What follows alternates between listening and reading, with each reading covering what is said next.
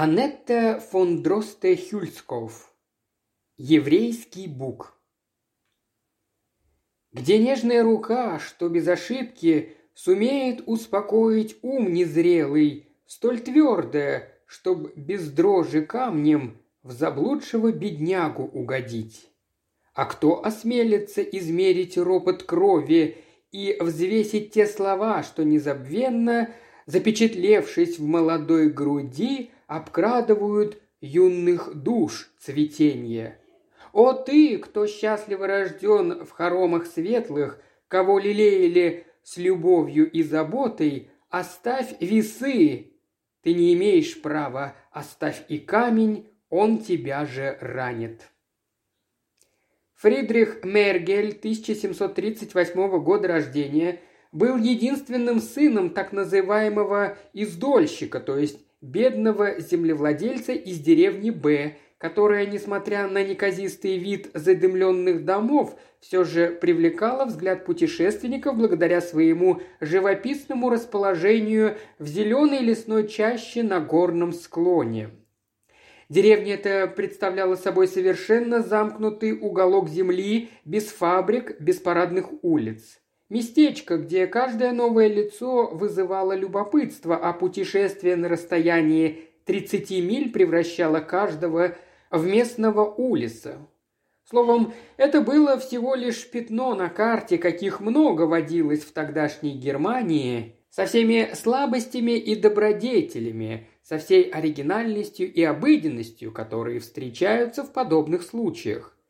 При очень простых и, как правило, не очень нужных законах понятия обитателей деревни о «законе» были несколько смутными, или точнее существовало своего рода второе право – право общественного мнения, право древних обычаев.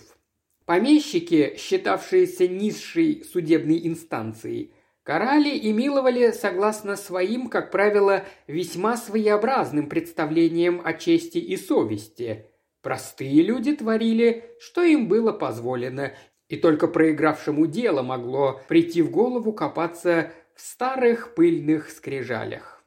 Нелегко судить беспристрастно о времени, канувшем в лету. Его или беззастенчиво восхваляют, или высокомерно попрекают – того, кто его пережил, ослепляют дорогие воспоминания, а родившиеся позднее не понимают прошлого.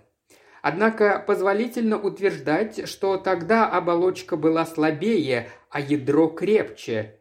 И проститутки встречались чаще, а бессовестность реже.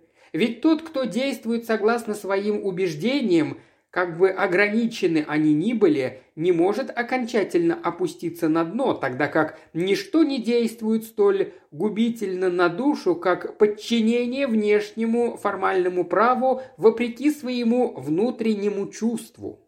Удар, направленный против человека, более спокойного и предприимчиво, чем все его соседи, действует в таком богом забытом уголке, о котором идет речь, гораздо более безжалостно, чем где-либо в другом месте при тех же обстоятельствах.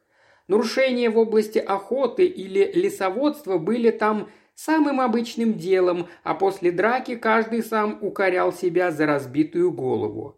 Но так как обширные густые леса были главным богатством этих мест, охотничьи права соблюдались очень строго, но не столько законным путем, сколько с помощью постоянных попыток отвечать на усилия и хитрость тем же оружием. Деревня Б считалась самой высокомерной, хитрой и смелой общиной в целом княжестве. Ее местоположение среди гордого лесного одиночества рождало упрямство характеров – Близость реки, по которой плыли корабли, достаточно большие, чтобы надежно вывозить корабельное дерево, весьма способствовала смелости незаконных лесорубов. То обстоятельство, что все кругом кишело охотниками, даже действовало возбуждающим. В постоянно возникающих стычках преимущество обычно было на стороне крестьян – 20, 30, 40 телег одновременно выезжали в светлые лунные ночи, В них умещалось множество мужчин всех возрастов, от незрелых мальчишек до 70-летнего старосты, который, как опытный вожак, вел свой отряд с такой гордой уверенностью, словно он восседал на своем месте в зале судам. Те, кто оставался в деревне, беззаботно прислушивались к удаляющемуся грохоту и скрипу колес на дорогах и засыпали снова. А вдруг раздавшийся выстрел или негромкий крик заставляли иногда насторожиться молодую женщину или девушку-невесту. Никто другой не обращал на это внимания. При первых проблесках зари вереница телег возвращалась столь же молчаливо назад. Лица пылали, как расплавленная руда. Тут и там мелькали перевязанные головы, на что никто не обращал внимания, а через пару часов по округе из уст в уста передавались заключения одного или нескольких лесников, вернувшихся из леса избитыми и на некоторое время вовсе не способными выполнять свои обязанности. В этой обстановке и появился на свет Фридрих Мергель, в доме, чей гордый дымоход и миниатюрные окна демонстрировали как большие претензии своего первого владельца, так и упадок и печальные жизненные обстоятельства своего теперешнего хозяина. Вместо прочного забора осталась завалившаяся ограда, крыша покосилась, чужой скот бродил по тропинкам и пасся на выгонах. Кругом распространились чужие посевы, а в саду, кроме пары засохших розовых кустов, сохранившихся от лучших времен, росло больше сорняков, чем полезных растений. Конечно, и стихийные бедствия сыграли тут свою роль, но главное, всюду царил беспорядок и проявились следы дурного хозяйства. Отец Фридриха, старый Герман Мергель, был в годы своей холостой жизни так называемым умеренным пьяницей, а это значит, что он только по воскресеньям и праздникам валялся в канавах, а в остальные дни недели вел себя столь же благопристойно, как и любой другой. А поэтому ничто не помешало его сватовству к довольно хорошенькой девушке из зажиточной семьи. И свадьба прошла весело. Мергель не слишком напился, и родители невесты ушли домой вполне удовлетворенные. Но уже в ближайшее воскресенье соседи увидели, как молодая женщина, окровавленная, рыдая, бежала по деревне к своим родителям, бросив на произвол судьбы все наряды и навехонькую домашнюю утварь. Это, конечно, было большим скандалом и весьма разозлило Мергеля, которому потребовалось утешение. Вот и не осталось в тот день ни одного целого оконного стекла в его доме, а он сам до поздней ночи валялся возле своего порога, время от времени поднося к рту бутылку с разбитым горлышком, при этом основательно порезав себе лицо и руки. Новобрачная осталась у своих родителей и вскоре умерла от горя.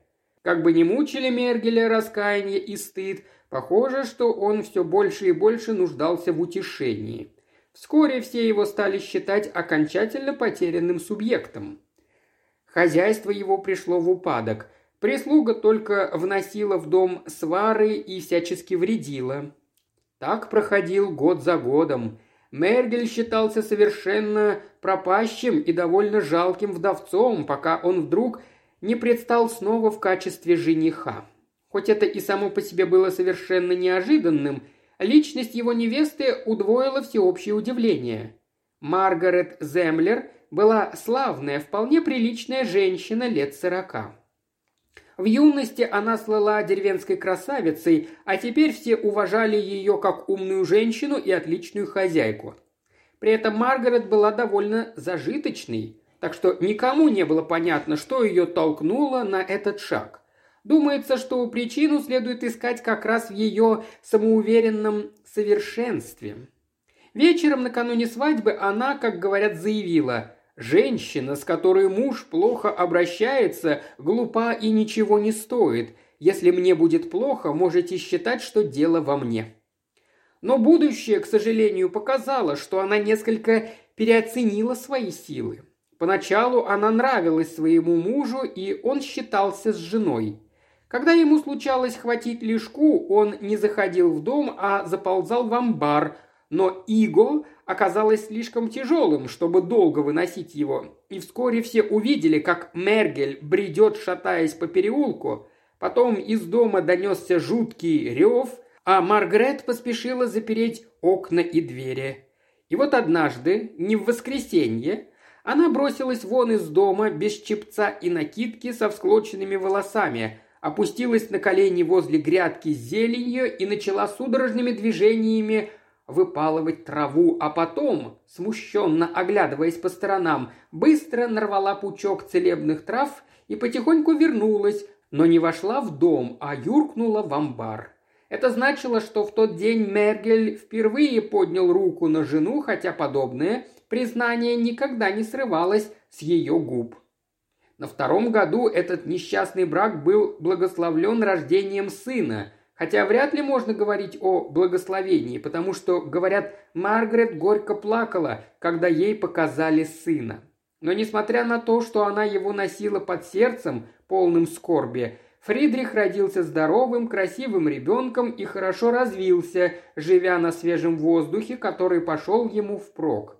Отец очень любил его, никогда не возвращался, не принеся ребенку кусочка сайки или чего-нибудь в этом роде. Казалось даже, что со временем рождения сына он исправился. По крайней мере, шума в доме стало меньшим. Фридрих ушел девятый год.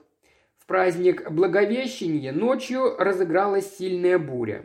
Герман гулял на какой-то свадьбе и уже собирался возвращаться, так как усадьба, где игралась свадьба, была примерно в трех четвертях мили от его дома. Хотя он обещал возвратиться пораньше, Фрау Мергель очень мало на что рассчитывала, тем более, что после захода солнца разыгралась снежная буря. Около десяти часов она задула огонь в камине и стала собираться ко сну. Фридрих стоял рядом с ней, уже полураздетый, и вслушивался в завывание ветра. «Мама, что, отец сегодня не вернется?» – спросил он. «Нет, детка, только завтра. «А почему же, мама? Он ведь обещал сегодня!»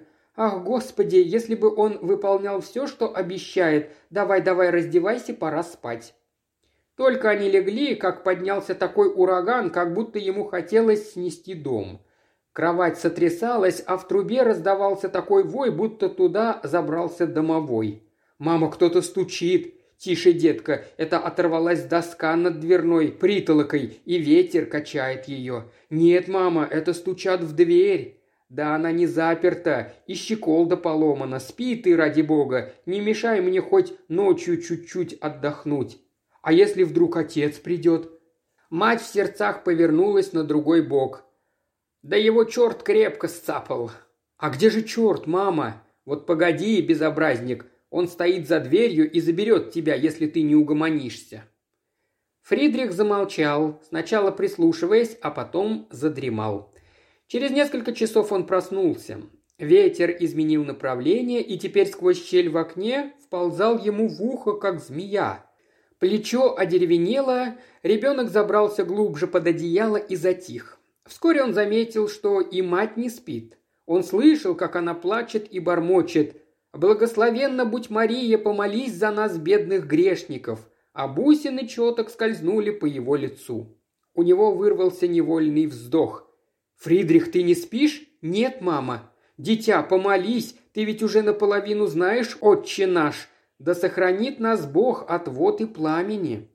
Фридрих думал о том, как может выглядеть черт. Шум и вой в доме очень напугали его. Он подумал, что тут должен быть кто-то живой и на улице тоже.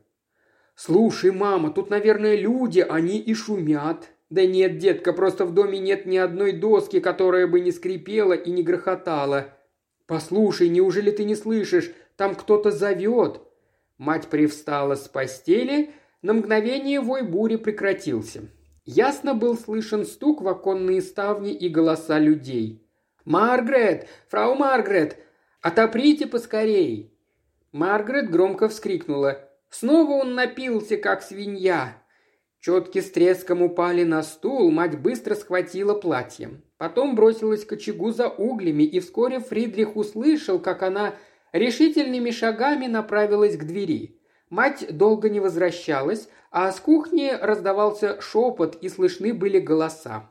Дважды какой-то незнакомец заглянул в комнату и, казалось, торопливо что-то искал. А вдруг зажгли лампу, и двое мужчин внесли мать с белым, как мел, лицом и закрытыми глазами. Фридрих подумал, что она мертва, поднял страшный крик, но кто-то дал ему подзатыльник, и это заставило его успокоиться. Тогда он понял со слов вошедших, что отца нашли мертвым в лесу дядюшка Франц Землер и Гюльсмейер, а теперь он лежит на кухне. Как только Маргарет снова пришла в сознание, она выпроводила посторонних. Ее брат остался с ней, а Фридрих, которому под угрозой строгого наказания велено было лежать в кровати, всю ночь слышал потрескивание огня в кухне и такой шум, будто кто-то топал и ползал взад и вперед. Разговоров было немного, и велись они потихоньку, но порой доносились вздохи, которые заставляли мальчика, как мал он ни был, содрогаться с головы до ног. Один раз он расслышал, что дядюшка сказал «Маргарет, не принимай это близко к сердцу. Мы закажем каждый по три мессы, а на Пасху совершим паломничество к Божьей Матери в Верль». Когда через два дня Мергеля похоронили, Маргарет села у очага, уткнув лицо в передник. Через несколько минут, когда все затихло, она произнесла, как бы погрузившись в себя, «Десять лет, десять крестов! Все-таки мы как-то претерпелись друг к другу, а теперь вот я совсем одна». Потом она позвала громко, «Фрицхен, иди сюда!» Фридрих робко приблизился к ней – Мать казалась ему чужой в мрачном черном одеянии с окаменевшим лицом. «Фрицхен», — сказала она, — «ты теперь должен быть послушным, чтобы доставлять маме радость, ведь ты не будешь нехорошим, не будешь врать, напиваться и воровать».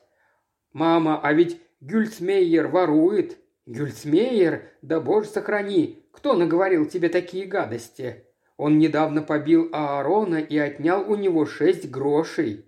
Раз он отнял у Аарона деньги, значит, проклятый еврей наверняка обманул его еще раньше. Гюльцмейер приличный, всеми уважаемый человек, а все евреи – жулики. Но мама, Брандес говорит, что он тайно пилит лес и стреляет косуль. Детка, Брандес ведь лесничий. А что, разве лесничие все лгут? Маргарет с минуту помолчала, потом сказала. «Послушай, Фрицхен, деревья, по милости Господней, растут везде, а дичь кочует из одних владений в другие, поэтому они никому не принадлежат, но этого ты еще не понимаешь. Сходи-ка лучше в сарай да принеси мне хворосту». Фридриху представлялся отец, когда он, придя пьяным, лежал синий и страшный на соломе. Воспоминания об отце вызывали в мальчике одновременно и какой-то ужас, и нежность, потому что ведь ничто не привязывает так, как любовь и забота существа, отталкивающего всех прочих, а во Фридрихе это чувство привязанности крепло с годами, усиливаясь от того, что прочие держались отчужденно. Он очень болезненно реагировал, когда кто-нибудь отзывался о покойном не слишком доброжелательно – Тут не приходилось рассчитывать на деликатность соседей. В деревнях бытует поверье, что погибшим в результате несчастного случая не будет покоя в могиле. И старый Мергель превратился в привидение, бродящее по лесу. Пьяных он затаскивает, маня фальшивыми огнями в болото. Мальчишки-пастухи, когда они ночами сидят на корточках у своих костров и покрикивают на сов, слышат порой совершенно отчетливо «Послушай-ка, послушай!» А бедный лесоруб, заснувший под развесистым дубом, не заметив, что наступила ночь, увидел, проснувшись сквозь ветки, синюю распухшую физиономию призрака. Фридриху немало об этом порассказывали соседские мальчишки. Тогда он начинал реветь, замыкался и однажды полоснул одного парнишку своим ножиком, за что его нещадно выпороли. Обычно он пас корову своей матери на другом конце долины. Фридрих мог часами лежать на одном месте и обрывать растущий вокруг тмин.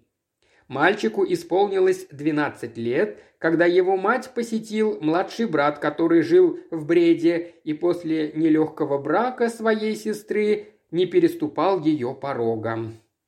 Симон Землер был маленький, беспокойный, худощавый человек с выпуклыми рыбьими глазами и вообще похожий на щуку. Он был довольно несимпатичный парень. Упрямая замкнутость порой сменялась у него столь же подчеркнутой разухабистостью.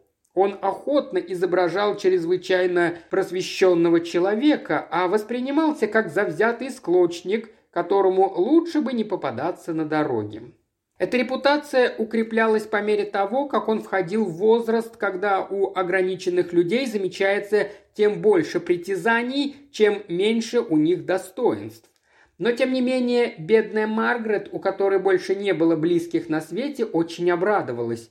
«Симон, это ты?» – спросила она и задрожала так, что ей пришлось ухватиться за спинку стула.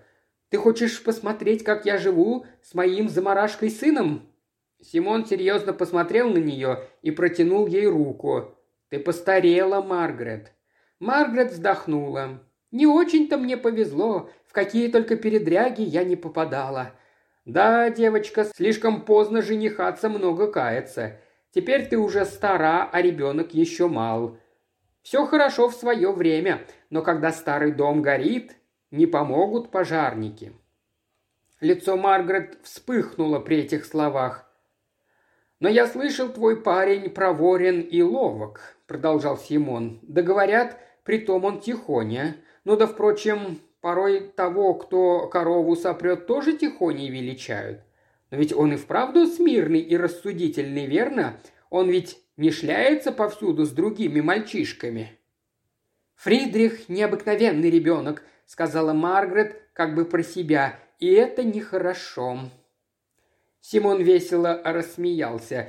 «Твой сынишка робок, потому что пару раз получал взбучку. Ну ничего, он за это уж отплатит. Гюльсмейер был как-то у меня и говорил, что мальчишка точно серна. У какой матери не возрадуется сердце, когда хвалят ее дитя? Бедная Маргарет вряд ли когда-нибудь была так счастлива, ведь обычно все называли ее сына злобным и скрытным. Слезы выступили у нее на глазах. Да, слава богу, ловкость у него есть. «Как он выглядит?» – продолжал Симон. У него многое от тебя, Симон. Действительно, сходство большое». Симон засмеялся. «Да, он должен быть изумительным парнишкой. Я ведь хорошею день ото дня. В школе он, похоже, не очень надрывается. Он у тебя за коровой ходит? Тоже неплохо. А где же он ее пасет? На Тельгенгрунд? На Родерсгольц? Тевтобургском лесу? И ночью тоже? Да, сутки напролет. Но что ты имеешь в виду?» Симон, казалось, не слышал вопроса, он обернулся к двери. «Ага, вот и он. Вылитый отец. Точно так же болтает руками, как и твой покойный муженек. Посмотри только, действительно у мальчишки мои золотистые волосы». На лице матери мелькнула чуть заметная гордая усмешка. Подумать только, золотые кудри ее мальчика и рыжеватая щетина Симона – Ничего не ответив, она пошла навстречу своему сыну, сделав вид, что хочет встретить ленивую корову, но на самом деле, чтобы быстренько шепнуть Фридриху какое-то предостережение. Ведь она знала его глупое упрямство, а повадки Симона напугали ее сегодня еще больше, чем всегда. Но против ожидания все сошло хорошо. Фридрих не вел себя ни ожесточенно, ни дерзко, скорее он казался немного скованным – Видно было, что он очень старается понравиться дяде. И дело кончилось тем, что после получасовой беседы Симон предложил нечто вроде усыновления мальчиком. Впрочем, он не отнимал его полностью у матери, он желал большую часть времени иметь при себе, за что мальчик и должен был в конце концов унаследовать собственность старого холостяка, которая, правда, и без того не должна была уйти от него. Маргарет терпеливо выслушала заверение в том, как велика выгода этой сделки и сколь малые жертвы от нее требуются. Она лучше всех знала, чего лишается вдова, утратив помощь двенадцатилетнего мальчика, но она молчала и соглашалась со всем. Только попросила брата быть с племянником хоть и строгим, но не жестоким. «Он хороший мальчик», — сказала Маргарет, «но ведь я одинокая женщина, и он отвык от отцовского внимания». Симон кивнул с хитрым видом. «Дай только нам привыкнуть друг к другу, и все у нас будет в порядке. И знаешь что? Отпусти-ка парня сейчас со мной. Мне надо отнести домой два мешка с мельницы. Меньший подойдет как раз для него, и он поучится помогать мне. Пойдем, Фрицхен, натяни-ка свои деревянные башмаки». Вскоре Маргарет уже смотрела им вслед. Симон шагал впереди, как бы растекая воздух своей острой мордочкой, а красные фолды его камзола колыхались сзади, точно вспышки пламени. Он выглядел гномом, на которого в наказание за грехи взвален огромный мешок. За ним следовал Фридрих, спокойный и высокий для своих лет, с нежным, можно сказать, благородным лицом, обрамленным длинными светлыми локонами, за которыми он ухаживал лучше, чем можно было ожидать, глядя на его небрежную одежду и на сильно загорелое лицо, на котором застыло выражение упрямства и меланхолии. В то же время семейное сходство обоих тоже нельзя было не заметить, и когда Фридрих не спеша следовал за своим дядюшкой, упорно не сводя с него глаз, так как тот привлекал мальчика именно необычностью своего облика, то походил на человека, пристально разглядывающего в волшебном зеркале свое будущее. Наконец дядя с племянником приблизились к Тевтонбургскому лесу, где густые заросли покрывали склоны холма. До тех пор они мало говорили друг с другом. Симон, казалось, размышлял, а мальчик выглядел рассеянным. Оба с трудом ковыляли под тяжестью мешков. А вдруг Симон спросил, «Ты любишь водку?» Мальчик не ответил. Я спрашиваю, ты любишь водку? Мать дает тебе выпить? У матери такого не водится, ответил Фридрих. Ах так, ну тем лучше. Знаешь ты эту рощу, что перед нами? Это Бредельхольц. А знаешь ты, что тут произошло? Фридрих молчал. Между тем они приближались к темному ущелью. «А мать по-прежнему много молится?» – снова спросил Симон. Да, каждый вечер два раза перебирает четки. Вот так. А ты молишься вместе с ней?» Мальчик засмеялся несколько смущенно, глядя в сторону. Мать молится в сумерки перед едой, когда я большей частью еще пригоняю домой коров, а второй раз в постели, когда я обычно уже сплю. Так-так, парнишка. Последние слова были произнесены под сенью громадного бука, чья листва нависла над проходом в ущелье. Стало совсем темно, а в небе показался молодой месяц, но его света хватало только для того, чтобы придать предметам, видным в просветах между ветвями, фантастический облик. Фридрих старался не отставать от быстро шагавшего дядюшки, и тот, кто смог бы разглядеть черты его лица, обнаружил бы следы какого-то немыслимого напряжения. Так они шагали вперед. У Симона была походка привычного путешественника, а Фридрих брел словно во сне. Ему казалось, что все кругом движется, деревья в лунных лучах то внезапно сходились, то расходились перед ним – Корни и лужи с дождевой водой мешали ему идти, порой он спотыкался. Наконец впереди показался какой-то просвет, и они вышли на широкую поляну. Месяц ярко светил, и было ясно видно, что здесь совсем недавно безжалостно похозяйничал топор. Повсюду торчали пни, многие довольно высокие. Видно было, что деревья рубили в спешке, как попало. Видимо, эта тайная работа была неожиданно прервана. Один бук лежал наискосок на тропинке, ветви вздымались высоко вверх, и ночной ветер трепал еще свежие листья. Симон на минуту остановился и стал внимательно разглядывать срубленное дерево. В центре поляны стоял старый дуб, не такой уж высокий, но с развесистой кроной, в бледных лучах луны, падавших сквозь ветви на его ствол, было видно большое дупло, что, по-видимому, уберегло его от общего погрома. Тут Симон вдруг схватил мальчика за руку. «Фридрих, ты знаешь это дерево? Это тот самый дуб».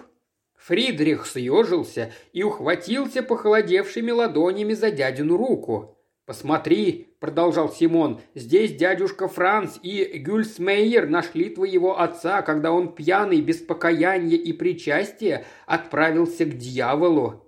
«Дядюшка, дядюшка!» – застонал Фридрих. «Ну что такое? Ведь ты же не боишься? Черт побери, ты так стиснул мне руку! Пусти, пусти меня!» Дядя пытался стряхнуть мальчика. «Вообще-то твой отец был неплохой человек, и Бог, наверное, смилостивится над ним. Я тоже любил его как родного брата». Фридрих выпустил руку дяди, оба молча прошли оставшуюся часть леса. Деревня Брэде уже показалась перед ними со своими глиняными хижинами и немногими домами из кирпича, в числе которых был и дом Симона. На следующий вечер Маргарет сидела уже почти час с прялкой у своего порога, поджидая сына. Это была первая ночь, которую она провела, не слыша дыхания ребенка рядом с собой. Фридрих все еще не появлялся, она была сердита и встревожена, сознавая при этом, что причин ни для того, ни для другого у нее нет.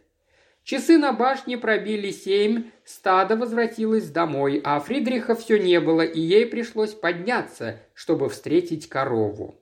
Когда Маргарет снова вернулась в темную кухню, Фридрих стоял возле очага. Он наклонился и грел руки.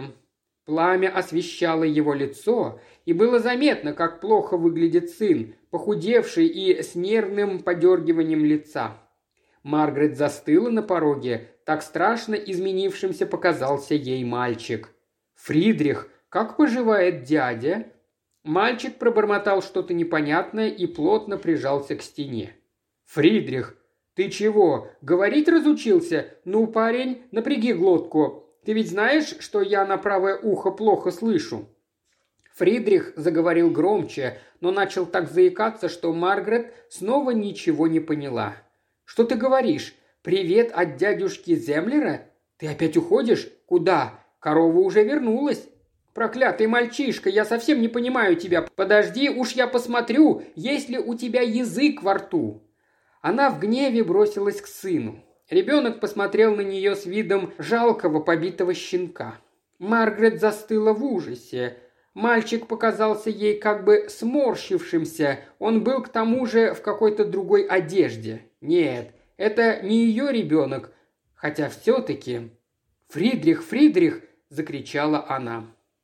В спальне стукнула дверца шкафа, и тот, кого звали, показался на пороге, держа в одной руке так называемую деревенскую скрипку, то есть деревянный башмак с натянутыми на него тремя или четырьмя скрипичными струнами. В другой руке у него был смычок, вполне достойный этого жалкого инструмента. Он подошел к своему испуганному двойнику, сохраняя достоинство и уверенность, что в тот момент было единственным отличавшим друг от друга этих двух удивительно похожих друг на друга мальчиков.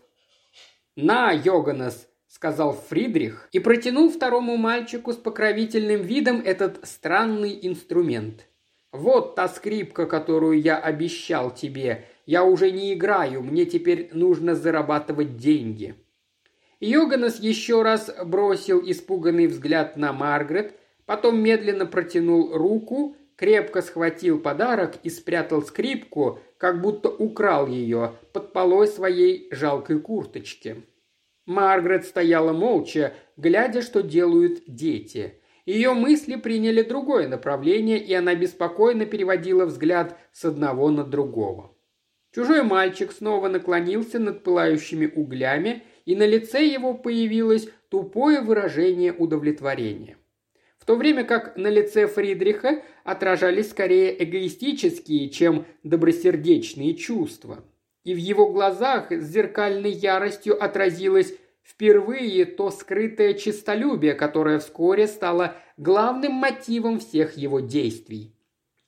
Зов матери вывел мальчика из задумчивости и отвлек от мыслей, столь же новых для него, сколь и приятных. Маргарет снова сидела за прялкой. «Фридрих!» – помедлив сказала она. «Скажи, пожалуйста, Она замолчала. Фридрих обернулся к ней, но так как за этим ничего не последовало, он снова перевел взгляд на своего подопечного. «Нет, послушай», – продолжала тихо мать, – «что это за мальчик, как его зовут?» Фридрих ответил также тихо. «Это свинопас у дяди Симона, он должен кое-что передать Гюльсмейеру. Дядя дал мне пару ботинок и рубашки, а мальчик тащил их. За это я обещал ему мою скрипку. Он ведь очень бедный, его зовут Йоганес. А дальше? Что ты хочешь сказать, мама? Как его зовут дальше? А дальше никак. Или нет, подожди. Его зовут Никто. Йоганес Никто. У него нет отца, добавил он совсем тихо. Маргарет встала и пошла в кладовку.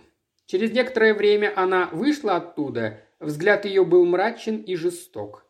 «Так вот, Фридрих», — сказала она, Пусть мальчик идет, чтобы он смог выполнить данное ему поручение. Парень, что ты разлегся здесь в зале? Тебе что, дома делать нечего?» Мальчик испуганно вскочил, да так поспешно, что едва не упал сам и чуть не уронил в огонь скрипку. «Подожди, Йоганнес», — сказал Фридрих с гордым видом. «Я дам тебе половину моего бутерброда. Он слишком велик для меня. Мама отхватывает всегда большущий кусок хлеба». «Оставь!» – сказала Маргарет. «Он ведь сейчас идет домой!» «Да, но ему там ничего больше не дадут. Дядя Симон ест в семь часов». Маргарет повернулась к мальчику. «Тебе что, ничего не оставляют поесть? Кто же о тебе заботится?» «Никто», – заикаясь, ответил мальчик. «Никто? Тогда бери, бери скорей!» – страстно воскликнула Маргарет. Ты зовешься никто, и никто о тебе не заботится. Господи, смилуйся! А теперь отправляйся отсюда. Фридрих, не ходи с ним через деревню, слышишь?» «Я хочу только принести дрова из сарая», — ответил Фридрих. Когда оба мальчика ушли, Маргарет упала на стул и стиснула руки в глубоком отчаянии. Ее лицо было бледно, как полотно. «Преступление! Какой обман!» – застонала она. «Симон, Симон, как ты предстанешь перед Богом?» Так она сидела неподвижно, со сжатыми губами. Казалось, почти без сознания. Фридрих стоял перед ней и уже два раза окликал ее. «Что такое? Что ты хочешь?» – вскрикнула она, придя в себя. «Я принес деньги», – сказал он, больше удивленный, чем испуганный. «Деньги? Где? Она пошевелилась, и маленькая монетка со звоном упала на пол. Фридрих поднял ее. «Деньги от дядюшки Симона за то, что я помогал ему. Я теперь могу и сам кое-что заработать». «Деньги от Симона? Выкинь их прочь, прочь! Нет, лучше подай бедным!» «Да нет, оставь их у себя!» – прошептала она почти неслышно. «Мы и сами бедные, кто знает, не придется ли нам просить милостыню». Мне в понедельник нужно снова к дяде, чтобы помочь ему с севом». «Опять к нему? Нет, нет, никогда!» Маргарет страстно обняла сына. «Ах, нет!» – вздохнула она, и поток слез хлынул по ее впалым щекам. «Иди, иди! Он ведь мой единственный брат, и, может, я клевещу на него, но только помни о Боге и не забывай каждый день молиться. Маргарет прижалась лицом к стене и громко заплакала. Ей довелось пережить много горького, дурное обращение мужа, еще страшнее была его смерть, скорблен был и тот день, когда вдова должна была отдать последний участок земли в право пользования кредитору, и плуг остался без дела стоять перед ее домом. Но так тяжело на сердце у нее не было никогда – Однако, проплакав целый вечер и промаявшись без сна всю ночь, она пришла к выводу, что брат Симон не мог быть таким безбожником. Мальчик, конечно, не его, а сходство ничего не доказывает. Ведь и она сама 40 лет тому назад потеряла сестренку, которая была как вылитая, похожа на чесальщика льна. Чему только не поверишь, когда у тебя так мало всего, а из-за неверия потеряешь и последнее. С той поры Фридрих редко бывал дома. Казалось, что Симон обратил на племянника всю душевную теплоту, на которую был способен, и бывал недоволен, когда домашние дела задерживали мальчика у матери. Фридрих тем временем очень изменился. Его мечтательность исчезла, он приобрел уверенность, начал следить за своей внешностью и вскоре приобрел славу красивого, ловкого парня. Его дядя, который не мог жить без каких-нибудь новых проектов, брался за довольно значительные общественные работы, например, по строительству дороги, причем Фридрих считался лучшим рабочим и вообще правой рукой хозяина.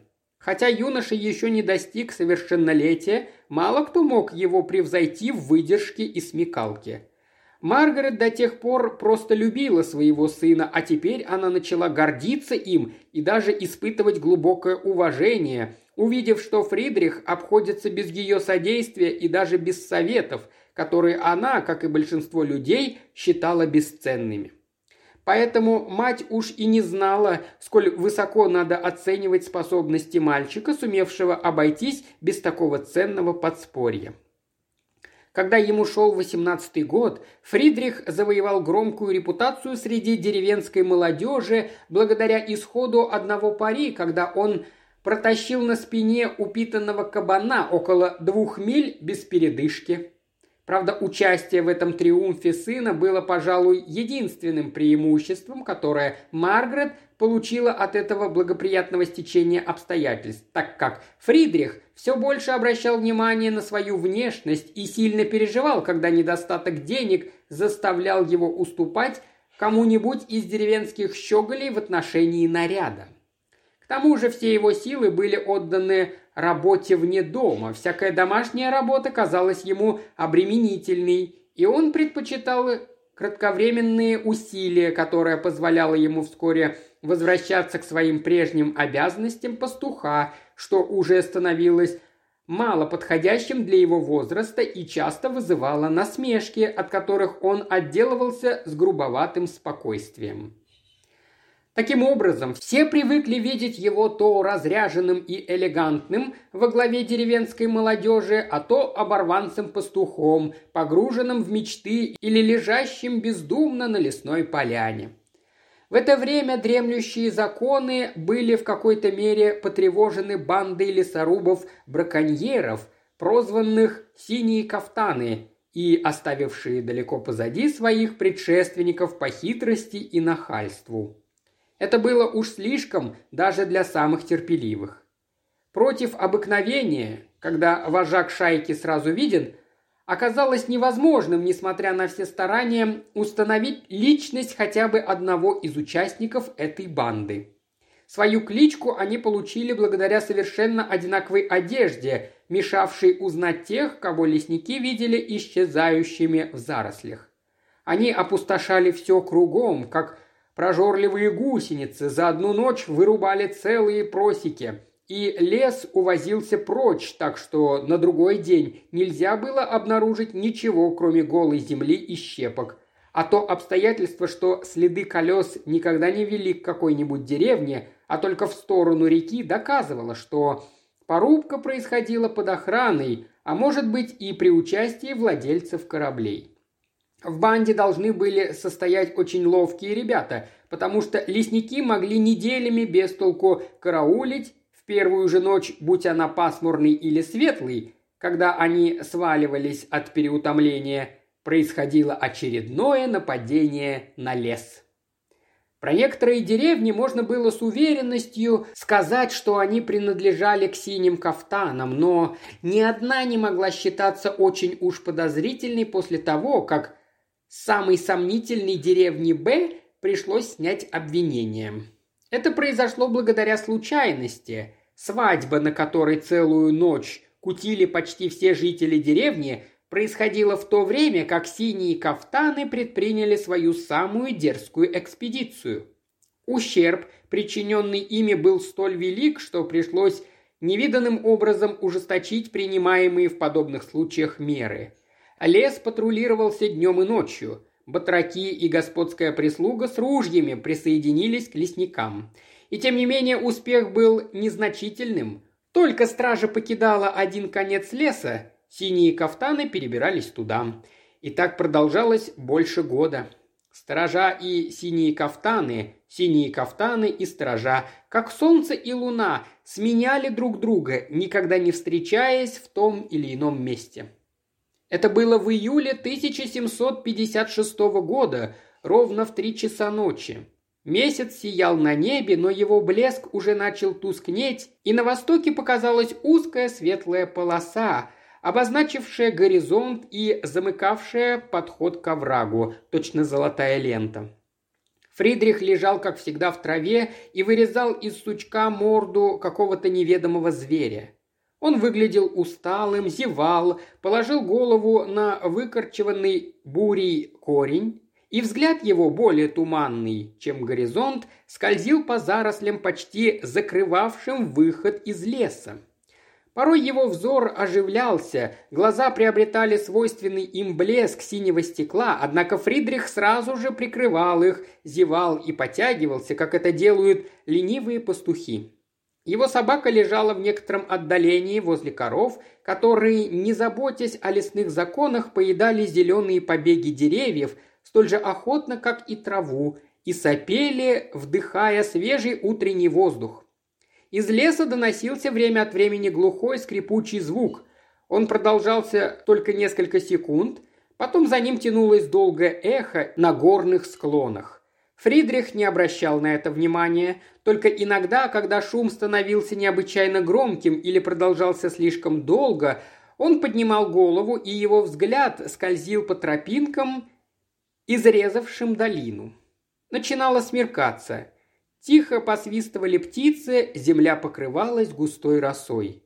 Фридрих, закинув руки за голову, любовался занимающейся зарей. Вдруг вскочил, во взгляде его сверкнула молния. Несколько секунд он вслушивался, точно охотничья собака, которой ветер донес запах дичи. Потом Фридрих быстро сунул пальцы в рот и громко и пронзительно свистнул. «Фидель, где же ты, проклятое животное?» Кем-то брошенный камень попал в бок ничего не подозревающей собаке, моментально разбуженный и начавший громко лаять. Она, ковыляя на трех ногах, бросилась в ту сторону, откуда пришла беда. В тот же момент почти бесшумно раздвинулись ветви кустарника, и оттуда появился человек – в зеленом охотничьем костюме с гербом на рукаве и с заряженным ружьем в руках.